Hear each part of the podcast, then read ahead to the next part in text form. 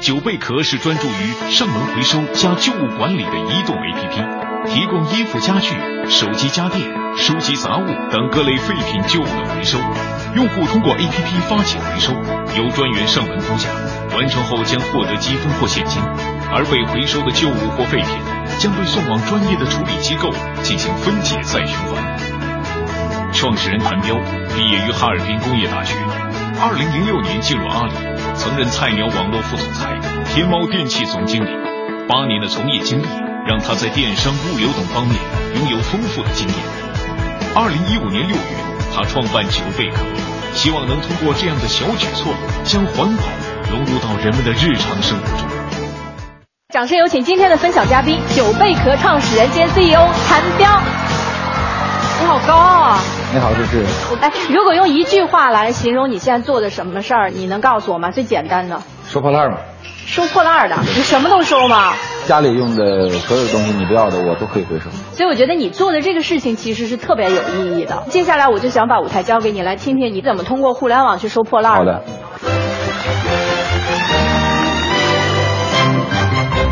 大家好，我是九贝壳的创始人兼 CEO 谭彪，今天给大家带来一个分享，主题是做互联网时代的清道夫。那二零零六年呢，我加入了阿里巴巴，一干就干了八年，除了写代码以外的工作岗位，都干了一个遍了。从阿里离开，启动这个刚才我跟主持人讲的叫收破烂的这个项目的时候，其实是一个偶然。呃，我们有一次呢是非常好的几个兄弟撸串儿啊，喝扎啤。对于我们这件事情来讲的话，具有里程碑意义的一次撸串儿。大家反正一边喝着酒聊着天，会有很多的好的想法迸发出来。当时的话想了很多品类也好，场景也好，但是最后都总是没有办法说服所有人。开始很热情，聊着聊着的话呢，就会越来越没有灵感。这时候我提议我说，把我们的思维从这种正向来想一想，能不能倒过来想，有没有别的机会？立马就有一个哥们儿跳出来一个词儿，哎，回收。然后我们所有人连续安静的话，可能大家已经有十秒钟，从来没有想过。有一天自己会跟这样的一个事情有关系，甚至有很多的同事冲到我家里面，激动的来质问我说：“你是不是疯了？”从我自己而言，是经历了非常多的调研、分析和推理。这是一个非常高速发展的城市化的十年，当然也推动了我们在城市里面的这个寸土寸金的这样的一个社会学的现象。但其实我们也发现，住在房子里面的我们这些居民，他们在用。一平米两万、三万，甚至更贵的单价的这样的空间，在存储很多其实他们根本不用的东西。我参加了可能四年的双十一，对吧？我看见大家在买买买的时候热情有多高涨，但是确实很少有人就是能够找到一个方案，说这些旧东西都到底该怎么样的去处理，它更为妥善。我们发现这是一个新的消费场景或者是需求场景。虽然今天我做的事情的话呢，还叫收破烂。它是一个冷门，但是我们还是毅然决然选择了上路。韩彪坚信，废旧物回收领域存在着巨大的市场空间和价值。带着对未来的预判，九贝壳在二零一五年六月底正式上线了。而谭彪能扮演好清道夫这个角色吗？作为一个初创的公司，我们有了自己的第一个订单。当时坚持，我说这个订单一定要我去。虽然说我要去，但是我还是很紧张的，怕自己搞不定，对吧？或者出丑，很轻的去敲门。开门以后。真的是很年轻漂亮的一个美女，我原来就在猜想她会有什么样的表情，但是唯一没想到的一个表情，可能那种表情只在恐怖片里面看过，对吧？就是带着一点惊恐的错愕。但是我觉得，我说难道我太帅了吗？没见过一个收破烂的长这么帅的吗？我就按照流程继续走，是吧？我说您东西在哪儿，对吧？我来取。呃，大概有一箱旧书，大概有一包衣服，我把东西收好了，要走。就是我看他的表情还是很紧张，按道理来说不应该是这样的一个状态了，因为我们已经有好几句对话了。在关门之前的最后一刻，他很弱弱的问了我一个问题：你们公司上门回收的服务服务人员都长你这么高吗？我这个时候才明白他为什么会有刚才前面那么多的情绪和表情，因为一个陌生人，尤其是像我这样的人站在门口，他可能整个的心情还是瞬间来的有点太快太突然。但是这笔订单做完了以后呢，我把我们负责招聘的人叫了过来。我说后面的话，公司在招上门回收人员的话，有一个要求，身高不允许超过一米七五，因为有很多用户是第一次跟我们接触，我们要让用户给我们有安全感，不要有距离感。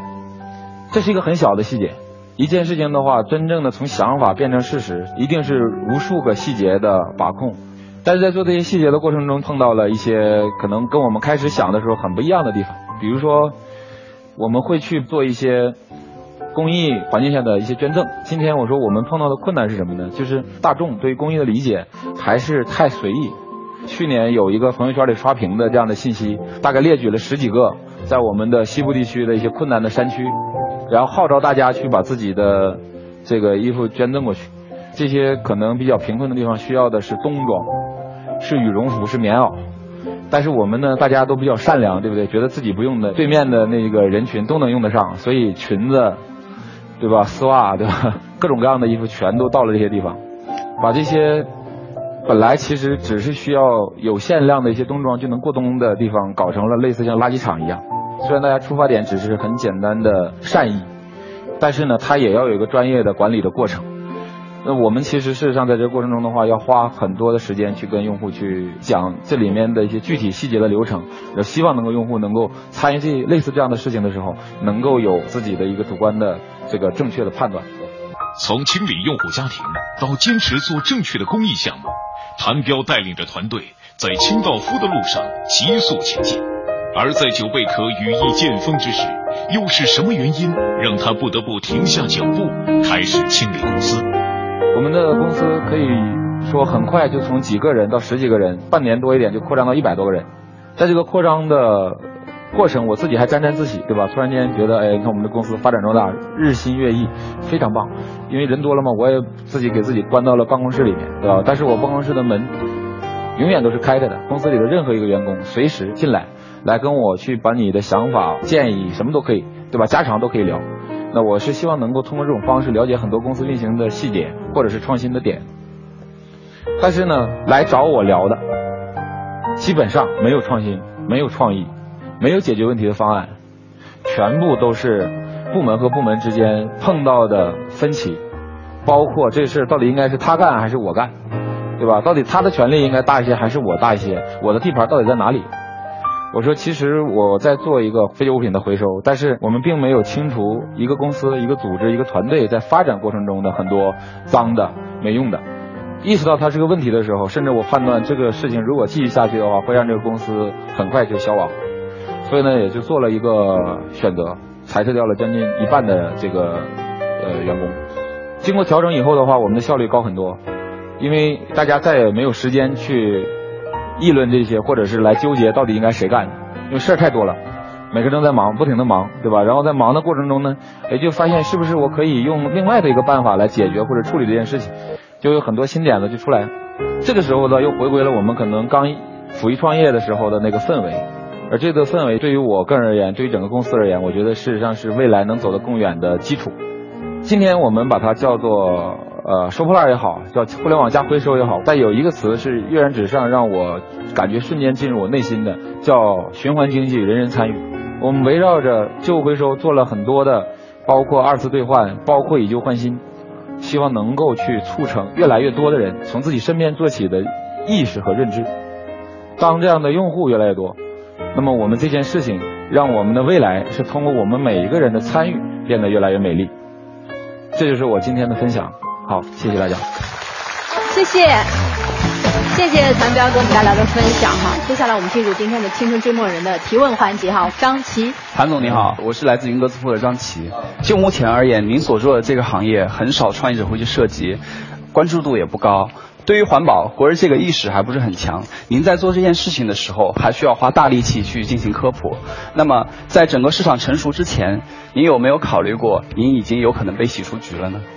嗯，呃，你觉得现在做这块的时机怎么样？有些事儿就是走晚了的话来不及了，那走早了的话呢也很危险，就成先烈了，对吧？就变成先烈了。在今天的这个大的这个创业的一个环境中，首先我们觉得这个拐点到了。很核心的一个考量，事实上是家庭环境。从零三年到现在的这波的消费的浪潮，就是哪怕消费最有周期的家具也进入了汰换期。本来很担心这个项目是一个低频，对吧？就大家可能好长时间才有一次动作，但实践下来发现它其实是一个已经是个中高频了。就用户总能在家里找到一些他不要的东西，然后来发起回收，包括投资领域，对吧？包括就是创业的领域，跟二手回收。就是类似跟这个产业链条相关的开始越来越丰富，而且每一个细分领域都有几十家甚至上百家的初创企业参与，所以这就是我感受到的方方面面已经到了一个很好的一个切入期。我没办法精准判断就在今天，但是我觉得今年差不多。所以你觉得时机也是正当时？对对对。下一位。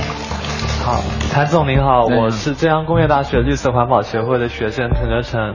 就我们现在在国内对于一些城市生活垃圾主要处理方式，还是将一些可回收、不可回收混在一起，统一的送到垃圾填埋场或者焚烧厂进行统一的，比如说高温堆肥、卫生填埋和焚烧等。那么我想问您，我们前期进行一些垃圾分类的工作，还有没有什么意义？说到这个，我也有话说。就我们家楼下也有可回收、不可回收和有其他垃圾的分类，但是有一次我就看到垃圾清运车来的时候，他根本就不看那个分类。一股脑儿全扔车里。确实，我们的城市结构太麻烦，跟所有的欧美日韩都不太一样的，就是我们的单城市的居住密度带来了一个最现实的问题，就是这个轻转运的成本是非常大的，就是一个车可能走两个小区满了。像美国、像西欧、像日本，它其实一个车是可以转很远的。我跟第三方的物业机构也交流过，他们做了很多的向欧美、日本去学习的一些先进理念。因为杭州我们在这方面的话，尤其是做的非常的细致，而且坚持了很多年。但是问题就在于说，即使有一部分人分了，到了真正的轻转运到最后的处理的时候，确实有很多又回到原点，因为要需要大量的社会投资、大量的财政支持。那这些的一些问题，现在还没有找到一个特别好的方案。我个人的观点就是让一部分人先分起来呢，就是不要让它变成垃圾。无论是通过这个我们二手市场，对吧，去转转卖掉，还是通过九贝壳回收掉，从节流的角度来讲，先完成。完成的这些人呢，就开始去强化他们的存在和认知感，然后呢，再去带动意识相对可能没有那么强的这个人群。因为我们国家人口的这种总量和城市的人口这种结构的复杂性，很难有什么快速的方式一下逾越。但是我觉得前置回收可能是一个道路，让一部分人先分起来对。对，先强化这个意识。来，运哲。韩总你好，我是吴运哲。我的印象中，就是平时积攒一些旧报纸啊，还有那些瓶瓶罐罐的东西，都是爷爷奶奶那辈人经常会去做的事情。但是他们很少去接触手机啊、互联网，反而具有互联网思维的我们，做完的饮料瓶子呀，用完的那些快递的盒子呀，我们基本上都是当垃圾直接处理掉的。所以这是不是就意味着这些具有高回收价值的东西，你们反而是收不到的？那你们还怎样在我们城市中扮演好清道夫这个角色呢？嗯哼，哎，好问题。我们实操下来啊，其实两个方面的这个细节，一个是用户的年龄层，有很多的一些中老年人，其实他们非常的前卫。我们年纪最大的用户的话，将近八十岁，年轻人可能没时间，但是会把一些东西整理完了交给他去完成。还有另外的一个极端，年纪最小的用户呢，只有十一岁，分类回收从娃娃抓起，这些年努力下来还是有用的。从另外的一个角度。今天我们很多的八零后和九零后的这些年轻人，其实已经开始关心自己的小孩的那一代是不是还有纯净的水，还有能呼吸的空气。在这个理念上，我们是受到很多用户的共鸣。你的理念这个当然是非常的正确，大家都会有共鸣。那高回收价值的垃圾是不是就是传统意义上的废纸啊、旧报纸啊和塑料瓶儿？呃，不是，他们拿出来的很多的东西是。iPhone 的手机，我们现在这年轻的人群的话，他们反而给我们的更多的，有很多的时候觉得，哎，我的电视虽然说很大牌，但是它不智能，对吧？今天我要很多的一些互联网的游戏啊，对吧？看网络的视频呢，非常不方便，啪，他就把它直接拆坏了，对吧？然后呢，把那个旧的将我去处理。所以其实很多的时候，能够在这些相对高值的这些场景里面碰到刚才我们说的年轻的用户群。总体上来说的话，就是这个里面的高价值的，对于每一个年龄层里面的品类是有不同的重点。今天我们请来的嘉宾是九贝壳的创始人谭彪，那么他也和我们分享了用互联网去改造旧物回收这个行业的创业故事。节目的最后呢，我们再次把舞台留给他，请他留下他的创客语录。